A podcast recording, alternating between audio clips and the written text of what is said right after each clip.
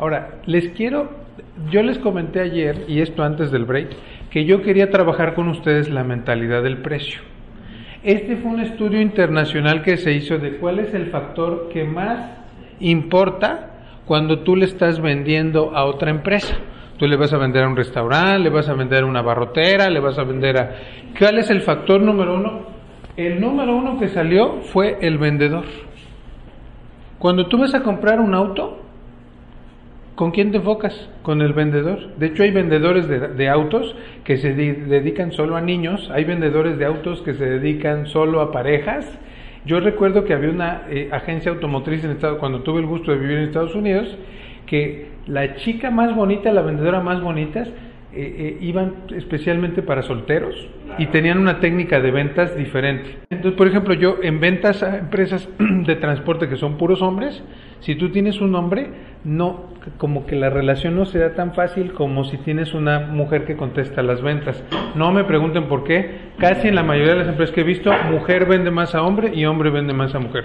No me pregunten por qué pasa por qué, por qué pasa eso, pero lo, lo, he visto. No es una ley del universo, pero he visto que facilita mucho la... no me pregunten por qué. Segundo, segundo, 39% de los de compras dijeron yo prefiero a alguien. ¿Sí? Ah, 39% de las gentes dijeron yo prefiero a alguien Prefiero un buen vendedor que me atienda bien, que me dé buen servicio, que me conteste mis llamadas. Entonces, muchas veces van a ver, yo no quiero que me venda él, yo quiero que me venda ella. ¿Por qué? Porque aunque sea la misma empresa, la, lo que más desean es su, su vendedor de confianza. Y ustedes lo van a escuchar. Yo quiero hablar con el señor tal. ¿Por qué? Porque él es el que siempre me vende. Eh, pero normalmente tú, o sea, hay una parte que hace la empresa, pero una parte que la hace tu vendedor. Y por eso un vendedor bien entrenado es un vendedor que conserva a sus propios clientes. Tengan cuidado, porque luego también se los puede robar, ¿verdad? un vendedor bien entrenado. Segundo, los clientes quieren una solución total. ¿Qué pasa? Que los clientes les empiezas vendiendo una cosa y luego resulta que dicen, oye, ¿y no tendrás esto? ¿Y no tendrás esto? ¿Y no tendrás esto? ¿Y no tendrás esto? Vamos a la pregunta de usted. Ellos no quieren el, el coco que usted vende, ellos quieren la solución que les sirve a ellos. Por eso es que le cuesta trabajo venderlo como usted adivina. Ellos quieren una, cuando usted va a comprar una camioneta, usted dice, es que yo tengo dos hijos y tengo esto y tengo el otro y quiero una solución para mí ellos también quieren un traje a la medida. Mientras ustedes vendan más traje a la medida, yo lo que haría es, mira, tengo este producto y así viene la presentación. Si tú lo quieres como tú quieres, te voy a cobrar tanto y cuesta más caro. Sus cotizaciones deben de justificar el precio. No es lo mismo una mermelada. Hasta que yo no le explique al cliente, y la señora me lo dijo, hasta que yo no le explique al cliente ¿Por qué la mermelada Smokers es un asco, la peor, transnacional, transgénica, horrenda, con azúcar, te va a provocar diabetes? ¿Y por qué la mía es natural? Hasta no haber se zampado ese discurso, yo no le voy a decir ningún precio a nadie porque devalúas tu producto. ¿Cuánto vale 22 pesos? Ah, está más barato, está más barato el otro producto de la competencia. Yo antes de cotizarle, mis cotizaciones son de 3, 4 hasta 5 hojas, en donde la cotización va, va por ejemplo, para esta, eh, para la cotización que le hice a Cristian, primero iba el currículum, después iban los cursos que se ofrecían, luego iba el temario, y al final, en vez de precio, decía inversión, inclusive a mí no me gusta eh, la palabra precio yo le quito la palabra precio o le pongo paquete, o sea, le pongo alguna otra cosa que disocie en la mente el precio. Quiero barato.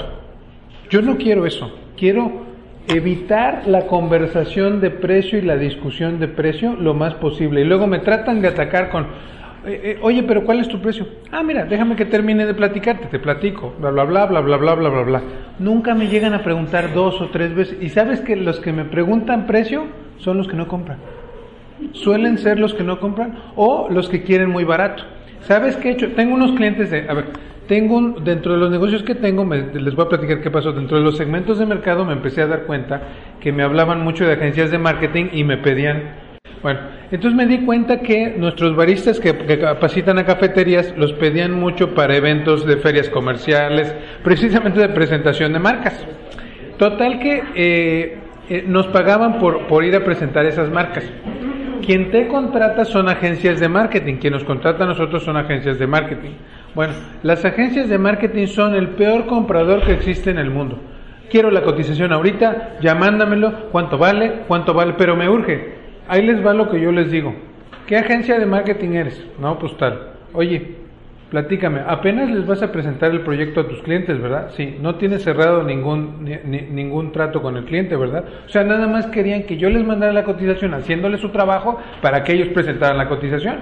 Entonces, ¿ustedes qué creen que hago? Que les digo, mira, cuesta tanto, no sé qué, no sé qué. Oye, pero mándame la cotización. Si tú no me aseguras nada, yo no te mando ninguna cotización. ¿Y qué es lo que hago? Me evito hacer ocho cotizaciones diarias. Cuando ustedes presenten el precio, debe haber previamente una justificación del precio. Yo no puedo vender vainillas sin explicarle las otras vainillas. A ver, ustedes batallan contra lo que traen aquí las creencias de sus clientes. Ah, ¿es vainilla? ¿Vale 20 pesos? ¿No? ¿Por qué? Porque ellos lo compran a 20 pesos, pero no saben qué vainilla están comprando. ¿No? Cuando uno empieza a saber, por ejemplo, de ron, de mezcales y todo eso, uno dice, ah, entonces por eso el mezcal vale 400 o 500 pesos, porque tiene todos estos procesos y por esto, el cliente no sabe, los de compras, perdón que se los diga, pero son una bola de ineptos. Los, los, de, los de compras llegan y quieren comprar lo más barato porque se supone que así quedan bien. Pero les vuelvo a repetir, si no tienen esa plática con los de compras de, mira, está muy bien que tú quieres comprar lo más barato. Inclusive si me dicen, estás muy caro. Ah, ¿estoy muy caro o tú estás comprando lo más barato? Porque sabes que te comento que hay un arroz de plástico. La marca tal tiene este cosa, esta cuestión, esta otra cuestión. El día que te salga un problema con tu arroz de plástico, me vas a hablar a mí para decirme que no sé qué, que no sé cuánto. ¿Cuál es el rollo que dicen ustedes? Cuando les critican sus precios.